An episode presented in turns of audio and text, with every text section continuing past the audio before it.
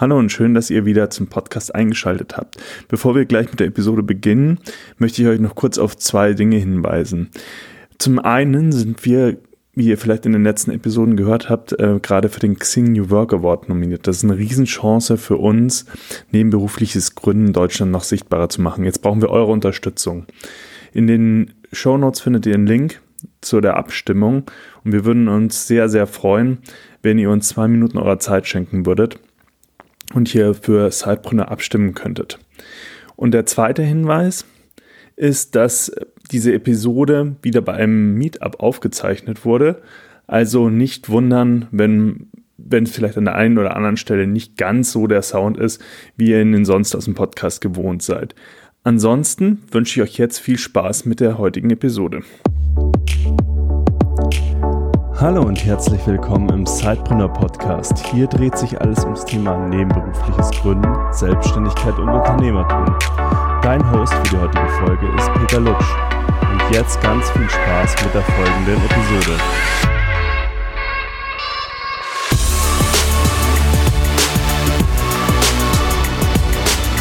Hallo und herzlich willkommen zu einer neuen Episode des Sidepreneur Podcasts. Wir sind heute live beim Sidepreneur Meetup und ich habe heute Felix Schachi zu Gast und wir hatten unseren ersten Kontaktpunkt ja schon vor, Felix, ich glaube, zwei Jahren ähm, und haben dann relativ schnell rausgefunden, dass du auch ein ganz spannendes Zeitbusiness hattest oder hast jetzt, das noch viel mehr Präsenz in deinem Leben eingenommen hat. Äh, aber dazu gleich mehr. Stell dich doch erstmal vor, was muss man zu Felix wissen, wenn man ihn noch gar nicht kennt? Okay, also erstmal Servus miteinander. Ähm, freut mich, dass so viele jetzt äh, da sind. Und äh, ja, vielleicht ein paar Worte kurz zu, äh, zu meiner Vita. Ähm, also geboren in, in München und aufgewachsen auch in München, bin dann auch hier äh, zur Schule gegangen und habe dann nach dem Abitur an der TU München äh, Technologie und Management orientierte BWL, studiert. Ist etwas sperrig, ähm, aber ist ähnlich einem Wirtschaftsingenieur. Das heißt, ich habe eine Technikvertiefung und eine BWL-Vertiefung. Und in der BWL, äh, in der Technikvertiefung hatte ich mich auf Elektrotechnik und äh, vertieft und dann weiter im Master auch nochmal auf Energiewirtschaft und erneuerbare Energien. Und im BWL-Bereich habe ich mich dann äh, auf Innovation und Entrepreneurship äh, vertieft, was natürlich bei der TUM auch extrem coole Möglichkeiten äh, gibt, weil wir haben diverse super Seminare gehabt mit der Unternehmertum in Garching draußen, aber auch mit äh, Organisationen wie jetzt CDTM, das sind natürlich sehr viele coole und bekannte Startups auch hervorgegangen, zu denen man irgendwie doch einen leichteren Zugang auch noch hatte als, äh, als TU-Student. Die TU hat mir auch ermöglicht, dass ich zweimal ins Auslandssemester äh, gehen durfte. Ähm, da war ich einmal im Bachelor in, in Australien, in Brisbane und in, im Master war ich dann nochmal in Belgien, in Gent. War vielleicht jetzt aus einer akademischen Perspektive nicht äh, äh, ganz so wertvoll, aber würde ich auf jeden Fall jedem empfehlen, beziehungsweise immer wieder machen. Ähm, das war eine extrem coole Zeit. Aber ich habe nicht nur gefeiert, natürlich auch ein bisschen, ein bisschen gearbeitet und ein paar spannende Erfahrungen ähm, im beruflichen Kontext sammeln dürfen während meinem Studium. Das war so im Bereich Venture Capital, Startup und äh, Corporate Innovation oder Company Building könnte man es äh, umschreiben. Und nach meinem Studium hat sich dann die, die Möglichkeit ergeben, in einem ganz frisch gegründeten Joint Venture von Chiembaum, kennt vielleicht der eine oder andere, ist eine Personalberatung, eine, äh, eine sehr große in Deutschland, und Adventure, haben so ein rotes Logo, Digitalisierungsberatung, mag vielleicht auch dem einen oder anderen was sagen, wurden vor zwei, knapp zwei Jahren, glaube ich, äh, von EY auch gekauft. Und die haben eben ein Joint Venture gegründet und wie die beiden Gründungspartner schon vermuten lassen, ging es darum, Unternehmen bei der Ausrichtung und dem Auf- und Ausbau von Innovationseinheiten zu unterstützen. Und die haben halt, äh, die haben quasi einen erfahrenen Geschäftsführer von Chiembaum reingezogen auf das Startup und haben quasi einen, einen ersten Mitarbeiter gesucht, ähm, der aber auch diese Startup-Welt und diese Adventure-Welt irgendwo auch kennt und abbilden kann. Und äh, ja, da äh, konnte ich mich sozusagen durchsetzen und da wurde ich ausgewählt und äh, habe dann ja, bei der Unternehmerschmiede äh, sozusagen angefangen. Und äh, parallel dazu, und das ist ja auch, glaube ich, äh, das, was du jetzt angesprochen hast, was wir später ja auch noch mal ein bisschen detaillierter drüber sprechen, habe ich eben mein Side-Business, äh, mein Herzensprojekt Minga Olive ins Leben gerufen. Aber dazu dann auch noch mal später mehr im Detail, was es genau ist und äh, was wir, wie es dazu gekommen ist. Vielleicht nur noch kurz, um die Brücke sozusagen zu heute zu schlagen. Nach knapp drei Jahren in der Festanstellung, wo ich wirklich mit also viel Verantwortung hatte, extrem viel lernen durfte, super spannende Kundenprojekte hatte, auch mit super bekannten Kunden wie beispielsweise Uvex oder Zwilling, die Messer, war für mich aber trotzdem die Zeit gekommen für was Neues und ich habe eine neue Herausforderung gesucht und habe mich dann Mitte 2019 dazu entschieden äh, zu kündigen und eigentlich mit dem Plan, erstmal nicht direkt in die nächste Festanstellung reinzurumpeln, sondern mir Zeit zu nehmen, so ein bisschen mich zu finden und vor allem endlich mal Zeit zu haben für diese ewig lange To-Do-Liste äh, und Ideenliste, die ich mit, mit Minga Eulif hatte, um da eben voll durchzustarten. Das ist dann nicht ganz so gekommen, weil ich von aus dem Netzwerk angesprochen wurde, ob ich nicht äh, selbstständig, in selbstständiger äh, Form eben nochmal beratend in diesem Bereich Corporate Innovation unterwegs sein könnte. Von daher mache ich jetzt quasi zwei Sachen. Äh, drei, vier Tage die Woche habe ich quasi meine Beratungsbusiness, auch was ich selbstständig äh, mache. Und dann habe ich sozusagen die restliche Zeit, ähm, die ich für Minga Eule verwende und für sonstige Projekte, die sozusagen so rumkommen. Und ja, da, das glaube ich, ist so das, was äh, euch wahrscheinlich auch interessiert und dementsprechend äh, äh, Peter und sich heute darüber unterhalten. Und äh, ja, ich würde mich freuen, wenn ich da ein bisschen, bisschen was teilen kann dazu. Vielleicht noch ein, zwei kurz äh, Infos zu meiner Person. Ich bin äh, Löwenfan, dementsprechend extrem leidensfähig und charakterstark. Ähm, aber ich schaue nicht nur gerne äh, Fußball, sondern ich spiele auch selber äh, seit Kindheit äh, Fußball habe auch acht Jahre lang Jugendmannschaften trainiert bei mir in meinem Heimatverein und habe in dem Zuge auch eine DFB-C-Lizenz äh, gemacht, Trainerschein gemacht. Fahre im Winter unglaublich gern Ski, habe äh, das Tauchen jetzt auch entdeckt, was aber relativ schwer ist, äh, irgendwie äh, regelmäßig hinzubekommen. Und äh, ja, ich reise sehr gerne, auch wenn es im Moment natürlich äh, ein bisschen ja, runtergefahren ist. Und ansonsten, ich lebe in München, bin seit einem Jahr glücklich verheiratet und äh, ja, freue mich, wie gesagt, auf den Austausch heute. Das war jetzt schon mal ein großer Rutsch durch dein Leben sozusagen. Lass uns dann nochmal relativ früh ansetzen. Also du hast ja jetzt gerade schon ein bisschen ausgeführt, du bist schon relativ früh äh, mit den Themen so Innovation und Entrepreneurship ja in Berührung gekommen. Ähm, das erste Mal im Studium. Was hat dich denn an, ja, an dem Thema interessiert? Das war ja eine Spezialisierung, so wie ich es gerade verstanden habe, an der TU München und du hast dich ja aktiv dafür entschieden. Warum hast du dich dafür entschieden? Was hat dich daran gereizt? Also grundsätzlich glaube ich, diese Affinität für das für Gründertum oder Entrepreneurship irgendwie, das, das habe ich schon, glaube ich, schon vor dem Studium irgendwie gehabt. Ich habe jetzt zwar nicht so diese äh, super fancy Geschichte, dass ich mit fünf schon irgendwie Limonade in der Straße verkauft habe, ähm, aber es ist irgendwie, das war schwer in Worte zu fassen, aber es hat mich schon immer fasziniert, irgendwas aufzubauen und irgendwie Erfolg äh, damit dann zu haben. Und sei es angefangen im Sport als Spieler, aber eigentlich auch noch mehr als Trainer, weil man da noch mehr so der Architekt und der, der sozusagen der Planer ist. Ähm, aber auch mit so Filmen beispielsweise. Also wenn ich mir an, an so einen neueren Film wie Moneyball oder sowas denke, wo, ein, wo so ein Team aufgebaut wird und dann äh, auf einmal Erfolg ein, einzieht, ähm, das, das fasziniert mich irgendwie. Und durch meinen Papa, der sein Leben lang selbstständig war, habe ich da, glaube ich, auch so eine gewisse Prägung in, in, in die Richtung. Und das hat dann alles zusammen irgendwie dazu geführt, als ich die Möglichkeit hatte, an der TU äh, zu studieren und diese, äh, diese Vertiefung zu wählen, dass eigentlich, das war, da war nicht viel zu überlegen, dass, dass ich quasi diese Vertiefung nehme. Und ja, dann hat sich das durch Studium halt einfach verfestigt, weil man eben die Möglichkeit bekommen hat, da Einblicke zu, äh, zu bekommen, Praktikas und dementsprechend, ja, diese, dieses, dieses Gefühl, das man so hatte, diesen, diesen, dieses Kribbeln, ist äh, sozusagen halt ausgebaut worden und ein bisschen angereichert mit, mit Theorie. Und ja, grundsätzlich einfach diesen Gestaltungsspielraum zu haben und irgendwas zu verändern, also hoffentlich im Positiven, aber diesen Fortschritt irgendwo auch sichtbar zu haben, das ist das, was mich irgendwie am Unternehmertum reizt. Würdest du denn sagen, ähm, man muss äh, zum Unternehmer geboren sein? Weil es klingt ja so ganz so ein bisschen mit, du hattest eine starke Prägung, ähm, du bist von klein auf mit Unternehmertum, mit Selbstständigkeit aufgewachsen. Ähm, oder merkt, kann man durchaus auch mal im Leben irgendwann so merken, dass, äh, dass es einen reizt und dann da in diese Rolle reinwachsen. Ist ja auch vielleicht eine ganz spannende Frage, gerade bei Sidepreneuren, die vielleicht nicht von Haus aus ja gleich in die Vollen springen. Ja, also absolut. Also ich glaube nicht, dass man dazu geboren sein, äh, sein muss. Es gibt natürlich, wie, wie bei vielen Themen, gewisse Start, vielleicht äh, Vorteile, für, wenn man da eine gewisse Prägung oder einen gewisse, gewisses, gewissen Background hat.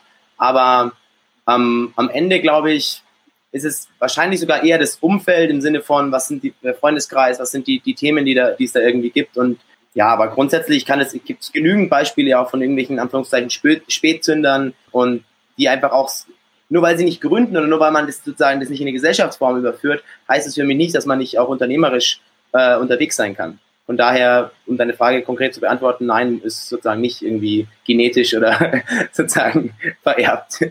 Lass uns doch da mal gleich reinspringen, weil ähm, du hast ja gerade ausgeführt, man kann auch anders unternehmerisch tätig sein, auch wenn man jetzt nicht das klassische Startup gründet. Das ist, glaube ich, ein ganz spannender Punkt, weil in deiner Vita ist es ja durchaus auch so, dass du nicht von jetzt auf gleich irgendwie ein Startup gegründet hast, sondern erstmal ja doch in einem, wie soll man sagen, in einer, in einer Innovationsabteilung schon auch in einem Startup gearbeitet hast ja. in der Beratung. Ähm, wie, wie siehst du dieses Thema? Warum bist, warum war es für dich so die Entscheidung, das äh, zuerst auf diesem Art und Weise zu machen und nicht äh, gleich in die Gründung zu gehen? Also, also wie gesagt, für mich war das Thema ist immer schon so ein Gefühl, es war aber irgendwie schwer zu greifen und schwer zu beschreiben. Ähm, und äh, natürlich gab es immer so Nebenprojekte, aber das würde ich jetzt nicht als, als direkt als Gründung irgendwie besch äh, beschreiben, die, die ich sozusagen davor auch gemacht habe. Und ich weiß nicht, wie ich das, also du ziehst ja so ein bisschen auf der Frage drauf ab und ich höre so ein bisschen raus, muss man irgendwie das studiert haben auch oder, oder ist das sozusagen, ist das das Rüstzeug auch, was man unbedingt braucht oder sowas? Und natürlich gibt es eine gewisse Sicherheit, ich glaube aber nicht, dass man das braucht, aber für mich war das halt dann am Ende der letzte Trigger, das wirklich auch umzusetzen, weil, wie gesagt, dieses Gefühl und dieser Wunsch, dieses Bild im Kopf, das sowas zu machen, gab es schon länger. Und dann hat man in der, in der sozusagen viel Theorie auch gelernt. Und dann war für mich halt dieses, dieses Thema, ich mag es endlich auch mal umsetzen. Wirklich auch mal in, in die Praxis umzusetzen, weil sei es in der Uni, wir haben Markenrecht gehabt, aber wie, wie geht es dann wirklich, eine Marke anzumelden? Wie ist es wirklich beim KVR eine Gewerbeanmeldung zu machen? Weil auch so Steuerthemen und alle diese Geschichten. Das war dann irgendwo der Punkt, dass ich gemerkt habe, okay, auch wenn jetzt vielleicht das Business oder das Businessmodell, hm, ja, werden wir jetzt keine Weltherrschaft irgendwie mit erreichen und werde ich auch nicht äh, Multimillionär werden, aber das ist überhaupt nicht das Ziel gewesen, ähm, sondern es war eben für mich einfach in der, in der Umsetzung zu lernen und eben ähm, diese, diese Opportunität, die ich hatte, nämlich ein geiles Produkt, das äh, zu vertreiben und sozusagen Gutes zu verbreiten, das, äh, das war irgendwo dann das Ausschlaggebende. Bevor wir jetzt auf genau das Projekt eingehen, auf äh, Minga Olive, ähm, lass uns noch einmal vielleicht so ein, vielleicht hast du so einen spannenden Run-Fact, so einen äh, Funny Fact, Du hast gerade gesagt, ich habe immer schon mal nebenberuflich irgendwas ausprobiert, äh, würdest es aber nicht als Gründung bezeichnen. Das geht ja ganz vielen äh, äh, nebenberuflichen und hauptberuflichen Gründern so. Gibt es da irgendwie ein lustiges, kurioses Projekt, was du mal umgesetzt hast, wo du dir heute denkst, okay, ja, das war nice, aber ähm, würde ich vielleicht nicht mehr so machen?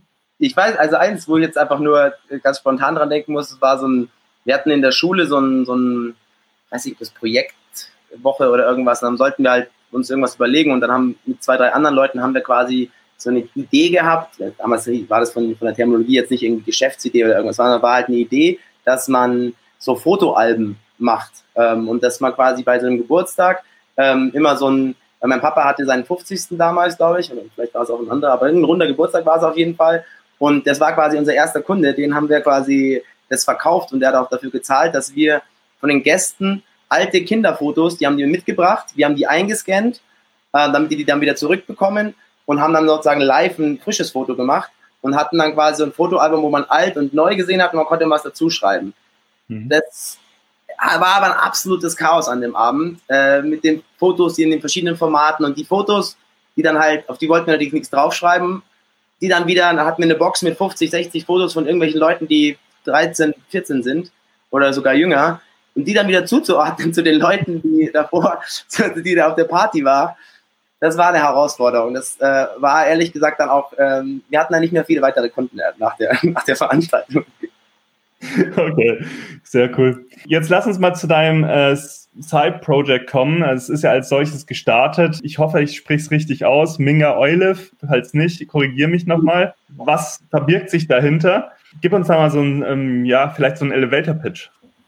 Genau, also vielleicht ganz kurz nur, ähm, Minga Olive, mit Minga Olive vertreiben wir hochwertige Produkte aus Kreta für den täglichen Genuss und angefangen hat sozusagen alles mit, äh, mit unserem leckeren Olivenöl und so ist auch dieser der etwas sperrige Name vielleicht äh, entstanden, ähm, dass Minga sozusagen für München steht und Olive so eine Wortschöpfung quasi aus Öl und Leben. Also das war, wir haben da zusammengearbeitet mit einem mit einem Spätzl, der ähm, äh, der Mediendesign und Grafikdesign studiert hat auch und da hat uns das Design vor allem an, angelacht und jetzt im Nachhinein, wo wir das Produktportfolio erweitert haben, wir haben jetzt noch zwei Balsamicos äh, im Portfolio und werden auch noch das weiter äh, sozusagen vergrößern, das Produktportfolio. Und wir wollen ja auch ein bisschen überregional verkaufen.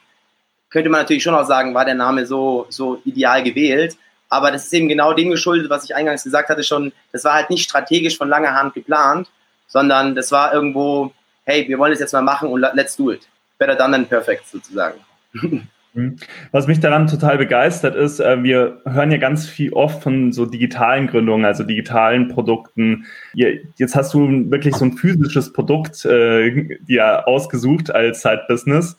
Wie kam es dazu überhaupt? Also wie kamst du der Idee, jetzt ähm, vielleicht eine kleine Anekdote. Wir haben ja mal geschrieben, jetzt noch nicht so lange her, letzten Herbst, ähm, weil wir immer schon mal geplant haben, vielleicht diesen Podcast ja. zu machen. Und dann hast du zu mir gesagt, oh, ja, in den nächsten Wochen sieht es schlecht aus, da fahre ich zur Ernte nach Griechenland. Genau. Und ich kann mir vorstellen, dass es ja nicht unbedingt das Naheliegendste ist, wenn man jetzt gerade ähm, nebenberuflich gründet, dass man sich ein physisches Produkt aussucht und dann auch noch ähm, zur Ernte zum Beispiel nach äh, Griechenland fahren muss oder darf. Ich glaube eher darf. Es ist ja ein ja, dabei. Aber hol es da doch mal ab. Also für mich irgendwie auch so ein bisschen kurios einfach. Genau, ähm, ja, da, da, bin ich auch eigentlich so ein bisschen zufällig reingestolpert, weil meine Eltern schon seit über 40 Jahren nach Kreta fahren, äh, zum Urlaub machen und zum Wandern und zum Strandeln. Und in der Zeit haben wir natürlich Freunde auch äh, unten äh, gefunden und die haben uns eigentlich immer, das kann ich mich noch als kleines Kind daran erinnern, ähm, ich weiß nicht, ob irgendjemand von euch schon mal äh, in, auf Kreta war, aber da gibt es immer diese Wasserflaschen, diese 1,5 Plastik Samaria Wasserflaschen und in denen hat es dann immer äh, Olivenöl und Raki, also den Schnaps quasi, äh, gegeben. So, das wurde uns schon immer mitgegeben. Das heißt, wir hatten da schon so eine Versorgung mit gutem Olivenöl und immer wenn wir das auch im Freundeskreis äh, verteilt haben, dann war es immer, wo gibt's, wo kann man da mehr davon haben? Das ist so gut, das, schmeckt uns so gut. Und wir waren auch immer traurig, wenn es leer war. Und dann ist es so ein bisschen, dann hat man anfangs mal irgendwie einen LKW, der, der Richtung München gefahren ist, was mitgegeben und in so einer Nacht- und Nebelaktion hat man quasi so ein Paket auf irgendeiner Raststätte irgendwie rausgezogen aus irgendeinem LKW. Und dann kam es eben dem Punkt, dass, dass wir gesagt haben, hey, wir haben hier ein geiles Produkt, jeder findet das Produkt geil. Ähm, es, es wäre irgendwie cool, wenn wir die Leute da unten irgendwie unterstützen können, wenn wir da noch so einen Absatzkanal äh, aufbauen. Die, die Leute, den Leuten schmeckt's und ich will sowieso das jetzt einfach mal machen. Und so sind wir quasi beim Olivenöl gelandet und haben dann eben mit, äh, mit, dem, mit dem angesprochenen Freund, dem Lino, das Design äh, gemacht und ja, dann einfach gestartet und äh, ähm, sind halt jetzt, und das ist, glaube ich, so ein bisschen das Besondere bei Minga Olive, wir kennen halt die Bauern und wir kennen die Produzenten und das heißt, es ist jetzt nicht irgendwie ein Produkt, was ich bei Alibaba kaufe, umetikettiere oder irgendwie äh, quasi Design, das Design-Game spiele und dann weiterschnalze für ein paar äh, Prozent Marge, sondern uns ist schon wichtig, auch dieser Bezug zu Kreta. Und deswegen sind wir ja auch immer wieder unten. Äh, wir sind jetzt in im September, wenn alles gut geht, äh, zum Urlaub machen unten ähm, und unsere Freunde besuchen. Und dann sind wir Oktober und oder November auch nochmal unten zur, zur Ernte, beziehungsweise um da einfach auch nochmal ein paar Business-Sachen äh, zu klären, was teilweise bei den Griechen nicht immer so einfach ist alles. Also es ist nicht nur mentalitätsmäßig, sondern es ist auch äh, so eine Sprachbarriere oftmals, weil natürlich die Freunde von meinen Eltern, die können kaum Englisch, das ist so mit Händen und Füßen Kommunikation und die haben aber halt die jüngere Generation, die Kinder von denen, mit denen ist das super. Die sprechen Englisch, äh, da, da funktioniert die Kommunikation astrein. Nur die sind halt nicht immer verfügbar, weil zum Beispiel die Angeliki, das ist die Tochter von, vom Jorgo, der die äh, Ölmühle hat, die studiert halt und ja, die ist halt nicht immer verfügbar quasi. Aber ähm, grundsätzlich ist es so, ja, sind wir so bei, bei diesem physischen äh, Produkt äh, gelandet. Was für mich aber jetzt auch in Kombination wie du schon gesagt hast, mit meinem Beratungsbusiness und diesen ganzen digitalen Geschäftsmodellen und äh, Digitalgedöns, jetzt mal äh, so, so formuliert, einfach ein extrem cooler Ausgleich ist. Und es ist für mich jedes Mal einfach ein extrem geiles Gefühl, wenn in dieser Shopify-App dieser Kassensound kommt, weil ich weil, weil wir irgendwas verkauft haben online und ich in dem Moment nichts dafür getan habe, sondern es einfach quasi so passiert ist. Natürlich ist da extrem viel drumherum irgendwie an Arbeit, aber in dem Moment für den Verkauf selber ähm, läuft das Business quasi ganz anders als mein Beratungsbusiness, wo ich wo quasi Minute abrechne und äh, dort habe ich halt ähm, die Möglichkeit, anders zu skalieren auch. Ist doch super spannend. Vielleicht können wir da nochmal auf dein Setting eingehen. Vielleicht auch gerade zum Beginn. Ähm, was waren denn da so dein Startsetting? Wie hast du das Ganze angegangen? Also du hast jetzt schon mal Shopify angedeutet auf der Verkaufsseite digital. gab es anfänglich oder gibt es heute auch ähm, irgendwie im stationären Handel? Ähm, wie, ja, ist, seid ihr da präsent? Was hat da alles dazugegangen äh, gehört, um das initial zu starten? Mhm. Also initial war es eigentlich so, dass wir wir haben halt im Freundeskreis die Bekannten, die sozusagen, die wir, die wir schon kannten und da halt eigentlich recht viel offline verkauft und parallel dazu so einen ersten Online-Shop mal sozusagen auch versucht aufzubauen. Aber da hat es ja schon, in Anführungszeichen, war schon das Problem, okay, wir brauchen ja auch Fotos und äh, wie, wie, wie, wie kriegen wir das hin? Das hat jetzt nicht so mega professionell ausgeschaut. Das haben wir damals im ersten Schwung mit Jimdo gemacht. Da war, wie man ja häufig sieht, irgend so eine äh, crazy Rabattaktion. Und dann haben wir uns da quasi einfangen lassen von Jimdo und sind aber jetzt zum Jahreswechsel zu Shopify gegangen. Ähm, mhm. kann ich gerne dann, ähm, wenn es falls es äh, interessant ist für jemanden, auch später nochmal weiter ausführen, warum und wieso. Aber ähm, sind da sehr zufrieden äh, mit Shopify. Und ansonsten, was das Grundsetup angeht, so ein bisschen aus der Uni getrieben war halt Marke anmelden, weil man so unglaublich Angst hat, dass diesen geilen Namen irgendjemand klaut. Dann ja, Gewerbe anmelden natürlich, was äh, auch einfach eine witzige Erfahrung war da im KVR, also quasi das, das durchzu, durchzubekommen. Und ja, dann, dann hat man halt, dann ist es wirklich, immer wenn Zeit war, neben meinen Arbeitsthemen, dann hat man halt da was gemacht. Und das war auch das, was, was ja, was mich zwischenzeitlich auch so frustriert oder immer wieder auch so frustrierend ist. Und ich kann das voll nachvollziehen, es geht bestimmt vielen so, die nebenberuflich halt gründen, dass man halt immer Ideen hat und man, man will das irgendwie machen, aber wenn ich halt ab abends nach Hause komme äh, und K.O. bin von der Arbeit oder endlich Wochenende ist äh, und man irgendwie was unternehmen will, da sich immer wieder aufzuraffen, ist halt teilweise extrem mühselig und ja, schafft man halt auch nicht immer. Und äh, dementsprechend war da auch immer so das, das Thema, dass, dass natürlich versucht man sich gegen, also gegenseitig oder versuche ich mich da auch immer wieder zu pushen, aber es ist halt auch so, dadurch, dass, dass ich damit nicht meinen Lebensunterhalt verdienen muss, habe ich auch so ein bisschen weniger Druck, dass ich halt nicht machen muss, sondern nur das, was ich machen will, wirklich äh, mache. Mhm. Und vielleicht noch ganz kurz zum Setup. Das ist vielleicht auch nochmal wichtig, weil das soll nicht so wirken, äh, als wenn es jetzt eine, eine One-Man-Show ist bei Minga Olive, sondern das ist eigentlich ein, ein Familienunternehmen, kann man sagen. Also äh, das ist meine Frau, die Claudia, und meine beiden Eltern. Ähm, beispielsweise bei meinen Eltern im, im, Keller ist das Logistikzentrum. Da haben wir uns halt dann mit Kartonage und keine Ahnung was ein, eingedeckt. Und ja, jedes Mal, wenn, wenn sozusagen eine Bestellung reinkommt, dann wird es äh, sozusagen äh, kommissioniert äh, durch meinen Papa. Und wenn irgendwelche Geschenkeboxen gepackt werden, dann macht das eigentlich in der Regel meine Mama. Und das hält mir natürlich auch extrem den Rücken frei für meinen Hauptberuf, dass ich sozusagen diese immer wieder diese Nadelstiche in Anführungszeichen, wo ich ja auch dem Kunden gegenüber schnell sein will und nicht irgendwie fünf Wochen später ihm das Paket schicke, ähm, dass wir das trotzdem liefern können, ohne dass ich auch immer rausgerissen werde aus, aus, aus, aus so Themen. Und bei der Claudia ist so, dass sie, was den ganzen Online-Shop angeht, äh, Online-Marketing, Design, ähm, aber auch die ganzen äh, Tools da einfach super fit ist. Und so haben wir da echt ein mega geiles Team. Ähm, und deswegen ist es auch wirklich ein, ja, ein Team-Effort, dieses ganze, das ganze Thema Olive. Ja, auch nochmal ein ganz spannender Aspekt, dass sozusagen die ganze Familie verpflichtet ist, ein neues Familienunternehmen gegründet wurde. Ja. Ähm, aber ich kann mir vorstellen, auch wenn es vielleicht manchmal so Reibereien geben kann, ist es ja ganz cool eigentlich auch in so einem Setting zu gründen, weil man ja doch weiß, wie das Gegenüber tickt. Man kennt es schon lange und hat sozusagen seine Co-Founder ähm, sozusagen ähm, schon vorher selektiert und weiß, worauf man sich einlässt.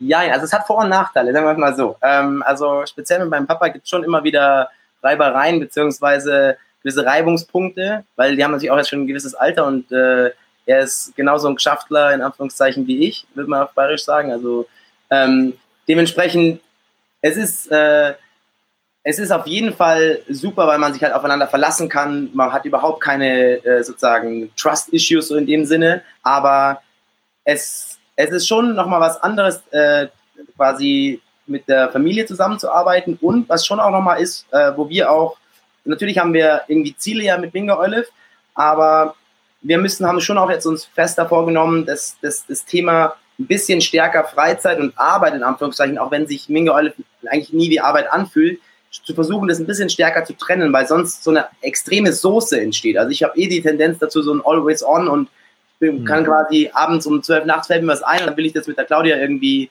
äh, besprechen und ist die Idee gut und das, da ist sie vom Typ her ganz anders. Deswegen versuchen wir da einfach auch so ein bisschen, das ein bisschen in Bahnen äh, besser zu lenken und dann weil dann Man redet ansonsten auch extrem doppelt und dreifach, weil man natürlich meistens nichts aufschreibt. Also wir, wir sind bei mein, beim Grillen bei meinen Eltern, fällt mein Papa wieder irgendwas ein, das könnte man doch machen. Ja, ja, cool, dann reden wir ein bisschen an das Thema, jeder schmeißt so seinen Senf dazu und dann ja, passiert halt nicht viel, weil wir essen ja dann erstmal und dann versandet oft, oft sowas. Und, aber das haben wir doch besprochen. Ah, nö, weiß ich nicht mehr. Und deswegen da so ein bisschen äh, mehr, mehr Fokus in der Umsetzung ähm, ist so, das ist eine der letzten Anpassungen, die wir jetzt auch sozusagen versuchen umzusetzen. Okay. Lass uns da gleich nochmal drauf eingehen im Themenblock äh, Selbstmanagement, Zeitmanagement, weil ich glaube, da kannst du auch noch ganz viel wertvollen Input geben, äh, weil du dir auch deine Freiheit geschaffen hast, äh, jetzt in deinem jetzigen Setting. Aber ich will dich noch nicht ganz entlassen aus, ähm, aus deinem Side-Business, weil ähm, ich glaube, da gibt es noch ein paar spannende Punkte zu klären. Ähm, vielleicht jetzt mal ein bisschen ja, skeptisch gefragt. Es gibt ja doch den einen oder anderen Olivenölhersteller und auch einen Balsamico-Essig-Hersteller. Äh, wie könnt ihr euch bei so einem Produkt denn differenzieren? Wie habt ihr da eure Nische im Markt gefunden? Absolut. Also Olivenöle und Balsamicos gibt es wie Sand am Meer und auch sehr, sehr preisgünstig und schauen trotzdem eigentlich ganz, ganz schön aus, äh, wenn man so ins Supermarktregal reinschaut. Ähm, aber wenn man sich halt so ein bisschen mit, dem, mit den Produkten auseinandersetzt, ähm, dann merkt man halt schon, dass, dass die Öle zu dem Preis halt nur zu, mit gewissen äh, Nebeneffekten möglich sind. Also dass das halt Punchen und irgendwie Einsatz von chemischen Verfahren, ob man das halt wirklich will. Ähm, und das ist halt so ein Punkt, wenn ich mir jetzt schon eine Biotomate kaufe und irgendwie einen geilen Büffelmozzarella und dann schütte ich mir dann irgendwie ein 3 Euro Olivenöl drüber, da blutet mir fast schon das Herz, muss ich mittlerweile sagen. Aber das muss natürlich jeder für sich entscheiden. Ähm, und so haben wir quasi unsere drei Differenzierungsmerkmale. Es ist einmal natürlich Qualität, äh, und, also nicht, also, und Geschmack. Also Qualität richtet sich vor allem so ein bisschen mehr in die Herstellung und, äh, und Geschmack, den kann man nicht mehr auch durch chemische Verfahren fälschen, aber der ist natürlich auch nochmal einzigartig von unserem Produkt. Dann das zweite Thema ist Design. Und das dritte ist eben diese Story dahinter, dass wir eben, dass es direkt von den Bauern äh, kommt, dass wir die Bauern kennen, dass es diesen Bezug äh, zu, zu Kreta auch hat und nicht, wie gesagt, irgendein Produkt aus der Großmarkthalle ist, wo man halt ein nettes Etikett draufklatscht. Also das ist sozusagen, das würde ich sagen, ist so unsere Differenzierungsmerkmal. ja, und ich glaube speziell bei dem letzten Part mit der Story, die, die stärker noch nach draußen zu kehren, ähm, da, da müssen wir auf jeden Fall online noch deutlich besser werden. Das ist so die eigentlich die größte Hauptbaustelle, die aber auch extrem, ich habe da einfach noch nicht die Zeit und Muße dafür gefunden, ähm, weil als wir letzten November unten waren bei der Ernte, haben wir ja auch wieder einen Teil unserer Bauern besucht, lange Gespräche geführt. Äh, Angelike hat quasi immer übersetzt auch und äh, mit Händen und Füßen und viel Raki haben wir uns dann mit äh, unseren Bauern auch verständigt und es war super einfach auch immer wieder was über das Produkt zu lernen, wie auf was man achten muss beim Olivenöl, weil wir merken halt, wir sind viel auf Messen und auch auf äh, so Weihnachtsmärkten und solchen Geschichten unterwegs und wenn da jemand an Stand kommt, er probiert das Produkt oder eins unserer Produkte und er, wir reden mit ihm, dann sind 50 bis 80 Prozent der Leute kaufen was. Und das zeigt mir einfach, dass das Produkt geil ist, die Story äh, Leute auch überzeugt oder viele Leute überzeugt. Und das aber halt ins Online, in die Online-Welt zu transportieren, das ist uns bis jetzt noch nicht so richtig gelungen, aber da schwebt mir so ein bisschen was vor. Weiß ich, Coffee Circle sagt vielleicht dem einen oder anderen was, also so ein bisschen stärker die Bauern auch vorzustellen, deren Story, deren die Historie, also wie die quasi mit wie viel Erfahrung und, und, und Leidenschaft die diese Oliven behandeln ist einfach genial zu sehen. Und das würde ich halt gerne haben, dass unsere Endverbraucher, unsere Kunden das auch äh, erleben dürfen oder halt sehen können. Das ist ja auch ein ganz spannender Punkt, den du jetzt gerade gebracht hast, weil du hast ja die drei Punkte genannt, mit denen ihr euch differenzieren wollt. Ähm, jetzt hast du auch schon so einen Absatzkanal natürlich genannt mit Weihnachtsmärkten und ja. äh, Live-Verkostung etc. Ich kann mir aber vorstellen, klar, mit dem Design, mit einem hochwertigen Design kann man auch die Qualität irgendwo nach außen ähm, drücken, aber wenn man skalieren möchte, dann muss man ja entweder in den Einzelhandel oder man muss quasi sehr gut direkt äh, über Internet verkaufen. Ja. Wie, wie ist da euer Plan? Das genau ja dann dieses, diesen Qualitätsanspruch auch zu kommunizieren, wenn, der, wenn das Olivenöl jetzt zum Beispiel zwischen anderen Olivenölen im Supermarkt steht oder wenn jemand wirklich nur das Bild ansehen kann äh, im, im, Shop. Ähm, was, was sind so die Pläne oder Visionen? Wo soll das Ganze hingehen? Ja, also das ist natürlich eine super Frage und das, das treibt uns natürlich täglich, täglich um. Also aktuell ist unser wichtigster Absatzkanal online über den Online-Shop Vielleicht nur für euch auch zur Einordnung. Also wir haben aktuell 0 Euro Marketing-Spend, also auch schon die letzten Monate. Wir geben überhaupt nichts für Marketing aus und liegen bei ungefähr ähm, 1000 Euro Umsatz pro Monat ähm, im Online-Shop. Und ähm, wir haben, wie gesagt, verschiedene Kanäle. Ich, ich kann gerne mal so ein bisschen durch, da durchgehen, äh, was wir jetzt auch schon angesprochen, die Kanäle, die du angesprochen hast, und so ein bisschen dazu was sagen, was, was da so unsere Pläne oder Strategien irgendwo sind. Also, wie planen wir zu skalieren? Das eine ist Online-Shop. Da ist natürlich offensichtlich das Thema Online-Marketing. Ist natürlich ein Kanal zu sagen, okay, wir, ähm, wir drehen einfach so ein bisschen auf und versuchen Leute über, mit Geld sozusagen auf unsere Seite zu, zu ziehen. Wobei wir da eben aktuell noch so ein bisschen zurückhaltend sind. Deswegen gehen wir aktuell noch nichts aus, weil eben, wie es gerade schon ausgeführt habe, die Story noch nicht so gut transportiert wird, dass wir einfach für den Euro, den wir einsetzen, glauben, dass wir eine bessere Conversion hätten. Und ähm, wenn wir halt erstmal diese Story richtig hinbekommen. Ähm, das heißt, da ist so das Thema, erst noch ein bisschen abwarten, was bei dem Online-Marketing-Thema, was wir aber schon mal zum Beispiel gemacht haben, ist jetzt Social Media ein bisschen stärker aufzubauen. Da freuen wir uns natürlich auch über jeden Follower. Ähm, getmingaolive äh, ist sozusagen unser, unser Name oder unser Account. Aber das ist sozusagen bei dem Online-Thema sind wir ehrlich gesagt noch so ein bisschen, wollen wir erstmal noch unsere Hausaufgaben machen, bevor wir da richtig, richtig Gas geben.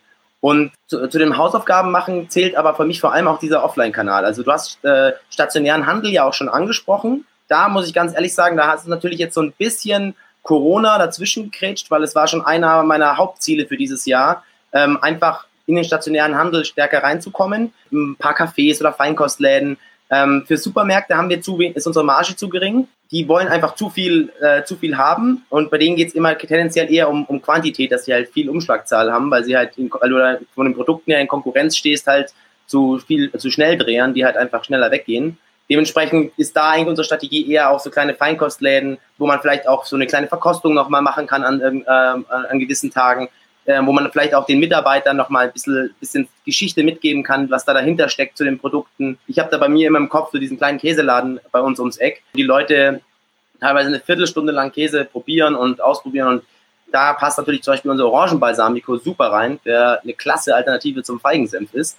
Und das heißt, stationärer Handel ist auf jeden Fall ein Riesenthema und wollen wir auch rein. Aber da bin ich ehrlich gesagt auch noch gespannt. Wie, wie, ich habe das Thema Marge schon angesprochen. Wir haben nicht so viel Spielraum, um so viel abzugeben, weil wir tendenziell ja nicht dieses äh, das, das Mengenspiel äh, spielen wollen, zu sagen, okay, dann drehen wir sozusagen die, an der Quantität so krass nach oben. Nur und für, für ein paar Cent äh, Marge, da ist zu viel zu viel Aufwand äh, an dem Produkt, das, da, da brauchen wir es nicht verkaufen. Ich brauche es nicht um jeden Verkau Preis verkaufen sozusagen. Das andere, was offline ist, was immer wieder punktuell Boosts gibt, ist, äh, sind so Messen und Märkte. Das ist auch ein Thema, wo wir unglaublich viel gelernt haben. Und das würde ich auch wirklich jedem empfehlen, der, der so, ein, so ein Thema hat, an den Kunden. Hat, man sagt ja immer nutzerzentriert, man muss mit dem Kunden sprechen und so weiter.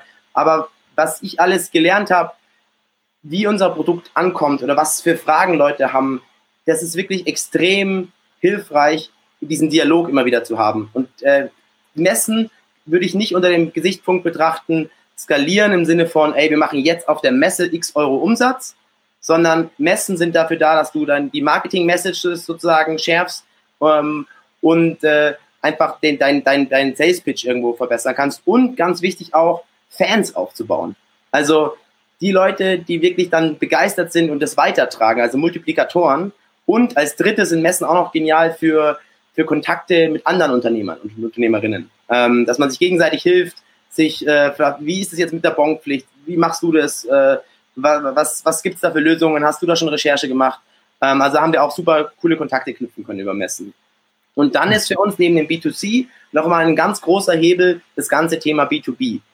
Ähm, haben wir letztes Jahr angefangen, hatten auch schon die ersten drei Firmenkunden, die quasi für ihre Mitarbeiter, was bei einer Firma und bei zwei Firmen war es für, für deren Kunden, haben die Weihnachtsgeschenke gesucht. Und ähm, da passt unser Produkt natürlich super, weil erstens ist mal was Neues. Äh, speziell für Münchner Firmen hat sich das natürlich auch angeboten mit der Geschichte dahinter, Münchner Familienunternehmen quasi. Und man schenkt dir auch gerne was, kennt man ja auch, wenn man vielleicht was mitbringt, äh, zu einer Einweihungsfeier, wo man so ein bisschen was dazu erzählen kann und nicht einfach so, hey, hier ist ein Rotwein, ach, ihr seid schwanger, hm, äh, ja, super, ich, ja, hier nimm ihn einfach. Äh, und das ist halt, das, das, deswegen haben wir gemerkt, dass diese ganze Geschenkeschiene, sowohl B2C, aber vor allem auch B2B, super läuft und uns für, der Dezember ist für uns extrem anstrengend. Wir waren jedes Wochenende auf, auf dem Markt. Dann haben wir sozusagen unser normales sozusagen Daily Business äh, im, im Online-Shop. Und dann haben wir natürlich noch diese B2B-Geschichten. Aber die B2B-Geschichten sind halt planbar. Da wissen wir, okay, wann will der Kunde haben, dass die Dinge rausgeschickt werden. Das wissen wir Wochen davor. Das heißt, wir können die davor schon packen, wenn wir Zeit haben. Und dann werden die quasi äh, als Fuhre zur, zur, zur Post gebracht. Das ist ein extrem äh, cooler Kanal für uns. Und das andere ist nochmal, oder das vierte Thema für Skalierung ist für mich ähm, Nachbestellung. Wir haben ja gerade schon gesagt, wir sind so ein bisschen zögerlich, schon so Geld drauf zu schmeißen auf das Thema, um, um einfach mehr, mehr, mehr Käufe zu generieren. Weil für mich einfach wichtig ist, selbst wenn jetzt eine, und das sehe ich halt auch im Freundeskreis mit den Leuten, mit denen wir sprechen, ähm, die Leute finden das Produkt cool, die finden auch uns cool dahinter.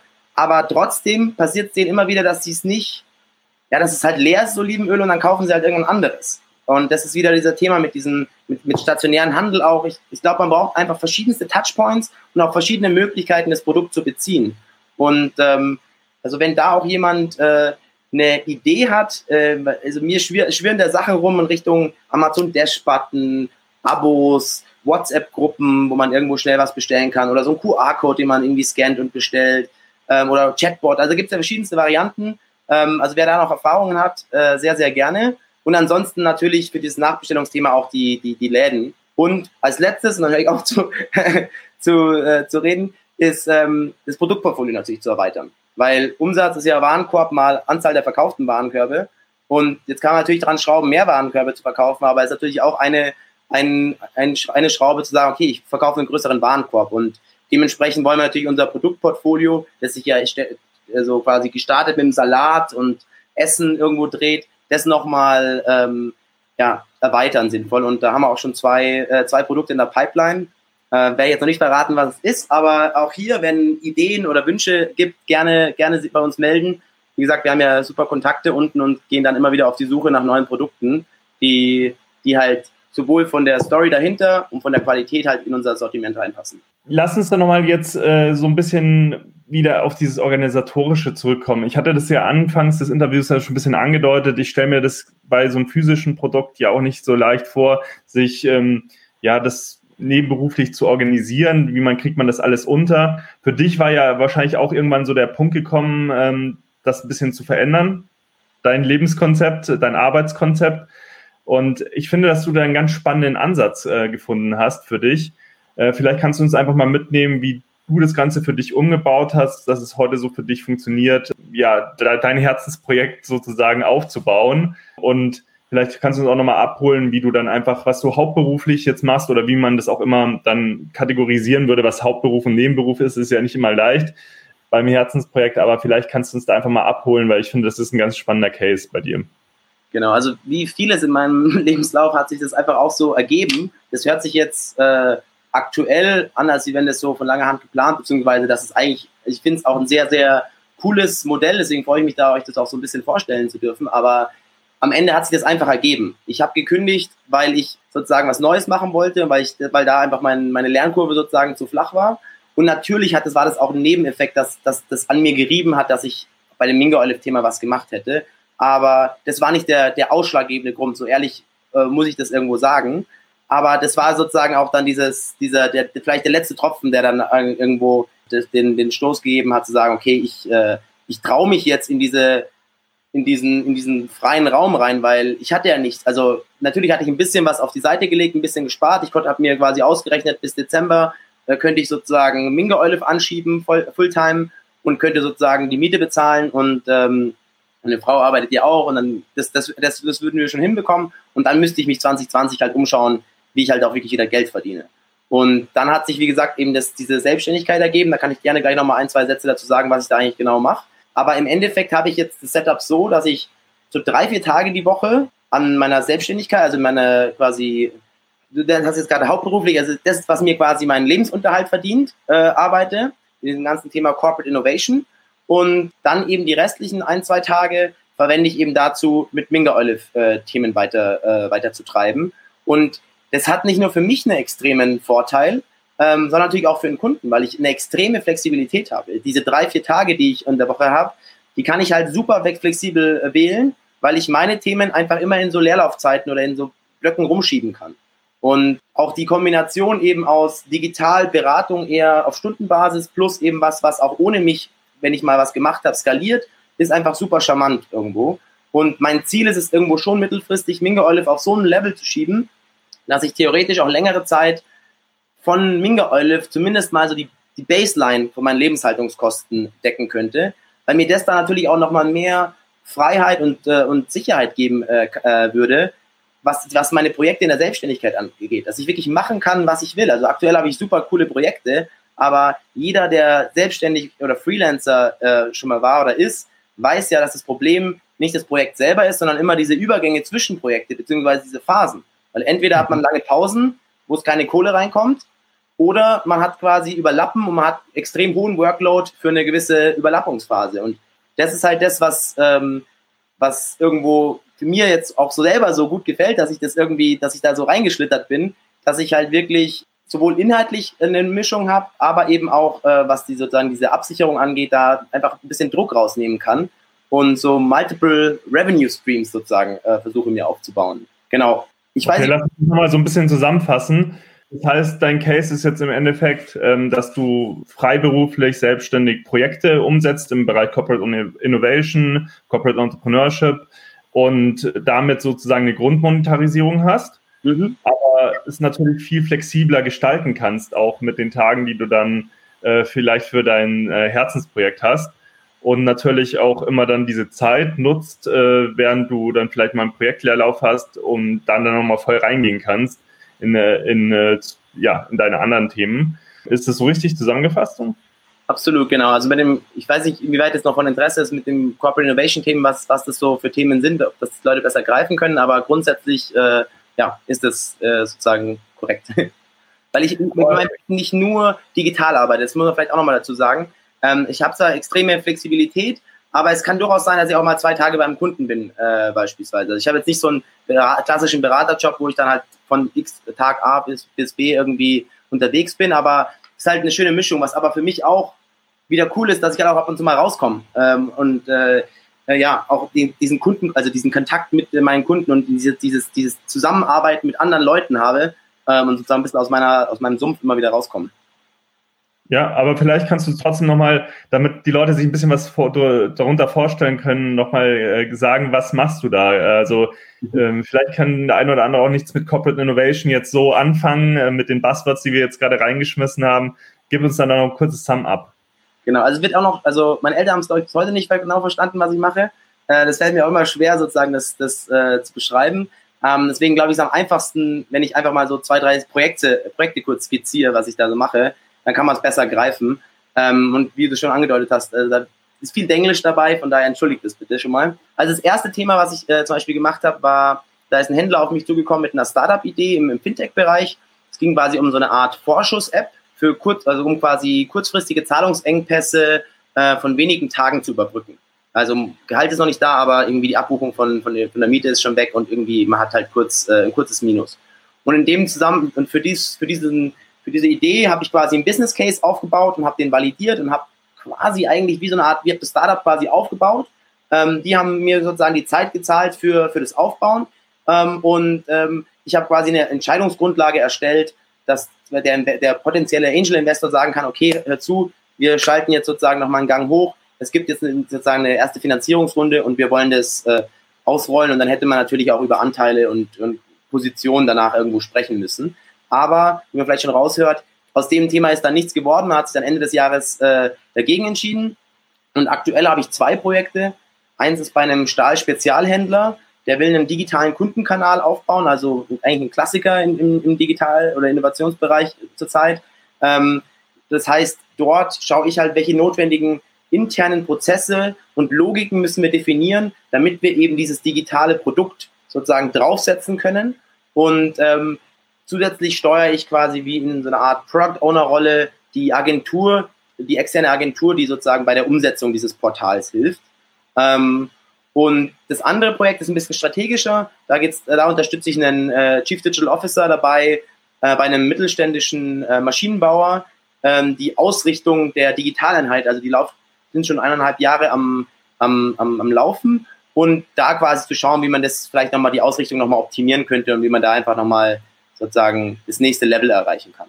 Und das heißt quasi zusammengefasst ist wirklich von Company Building, quasi Startups bauen, über nutzerzentrierte Produktentwicklung eher im Corporate-Umfeld, äh, ähm, bis hin zu Corporate Innovation Themen auf einer eher strategischen äh, Perspektive, wie, wie schaffe ich es als, äh, als Unternehmen, Innovationen irgendwie im Unternehmen äh, zu, ja, regelmäßig und, und ja, Plan ist falsch, aber Innovationen zu kreieren.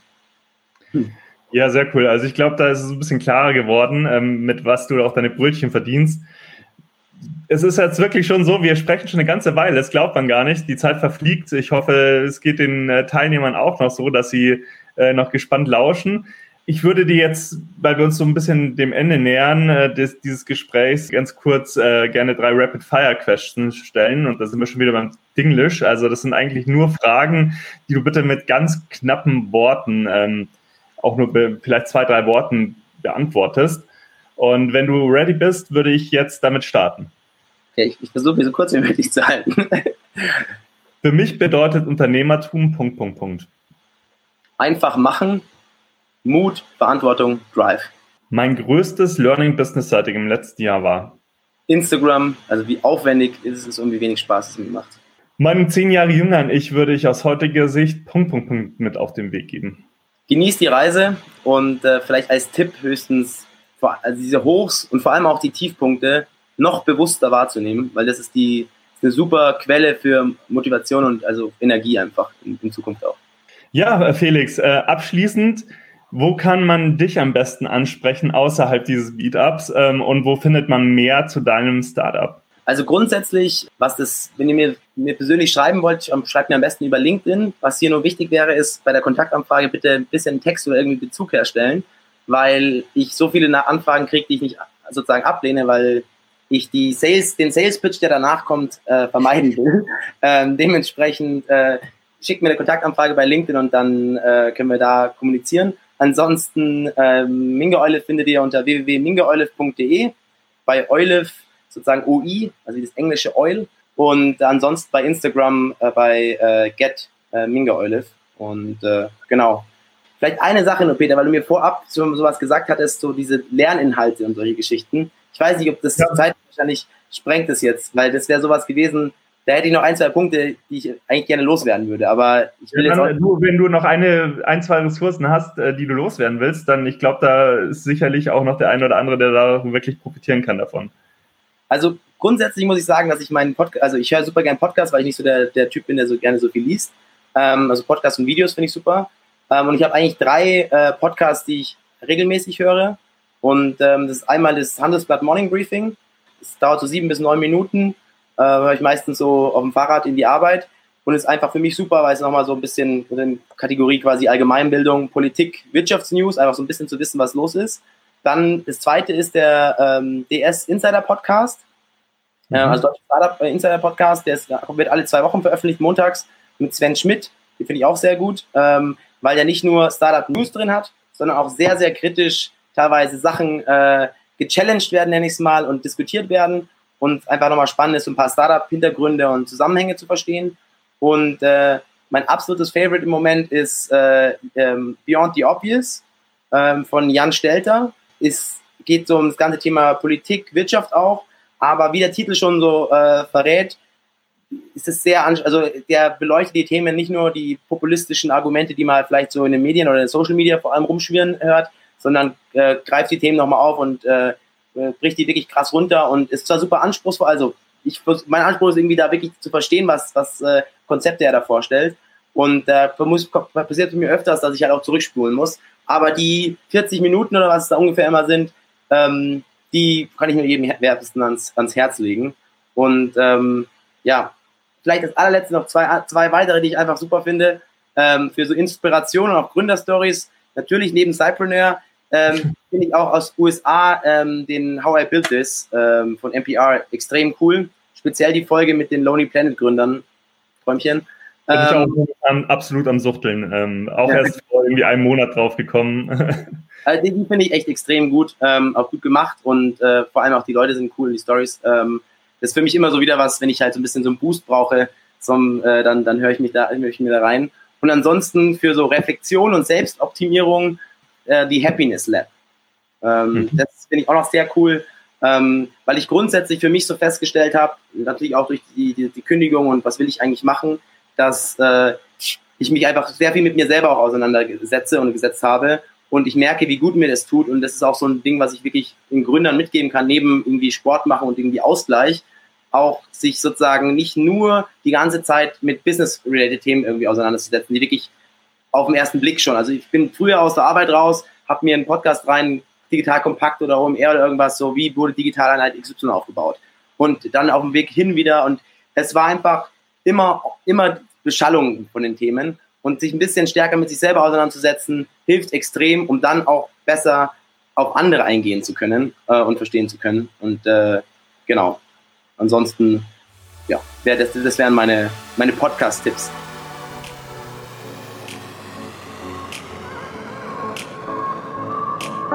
Du willst noch mehr Tipps, Tricks und dich mit anderen Zeitpreneuren vernetzen? Dann komm doch einfach in unsere Facebook-Community. Den Link dazu findest du in den Show Notes.